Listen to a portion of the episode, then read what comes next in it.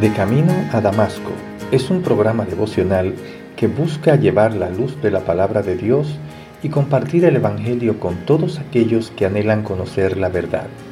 Y llega a ustedes a través del Ministerio Evangelístico Misericordia y Justicia en la voz de Yanco Lucero Cruz, un servidor quien les habla.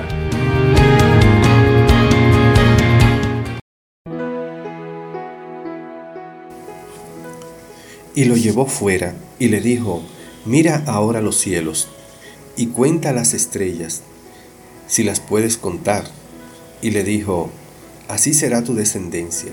Y creyó a Jehová y le fue contado por justicia. Y le dijo, yo soy Jehová, que te saqué de Ur de los Caldeos, para darte a heredar esta tierra.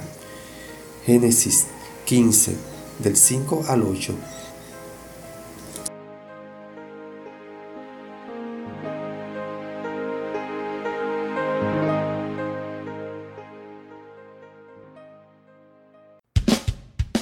Les habla Yanco Lucero Cruz en su programa devocional De Camino a Damasco.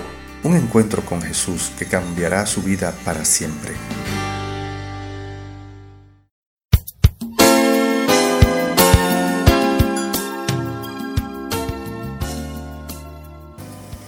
El cambio de la vida de Abraham trajo una serie de complicaciones en la vida de él y los suyos.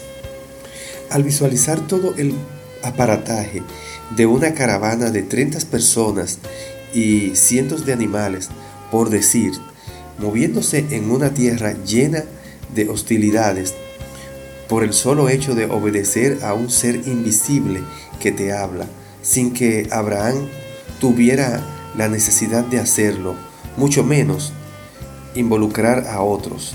Esto es, esto es lo que pudiéramos llamar una verdadera respuesta de fe. Abraham pasó por una hambruna que lo llevó a Egipto. Luego, cuando regresa a Canaán, él y su sobrino se separan. Más adelante, tuvo que hacer la guerra a un grupo de invasores que tomó a Lot por sorpresa. Pero en medio de todas estas incomodidades, Dios se le aparece Abraham estaba muy preocupado porque Sarai, su esposa, y él estaban envejeciendo y no tenían hijos. Dios le aseguró que tendrían un hijo biológico. Para reforzar su promesa, Dios le dijo a Abraham que mirara las muchas estrellas del cielo nocturno. Los descendientes de Abraham iban a ser tan numerosos como ellas. El anciano, considerando su edad, podría haber expresado sus dudas, pero en cambio creyó a Jehová y tuvo fe en Dios. Aunque no tenía hijos, confió en que Dios cumpliría su promesa. Las promesas de Dios a Abraham incluían una tierra y muchos descendientes. Hermano, hermana, a la luz de estos pasajes, nos gustaría que meditáramos en algunas verdades importantes. Debemos responder con fe y obediencia a la iniciativa de Dios en nuestras vidas. Debemos adorar a Dios con seguridad. La adoración nos ayudará a concentrarnos en lo que Él desea que hagamos.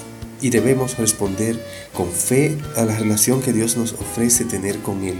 En su gracia nos ofrece esa relación.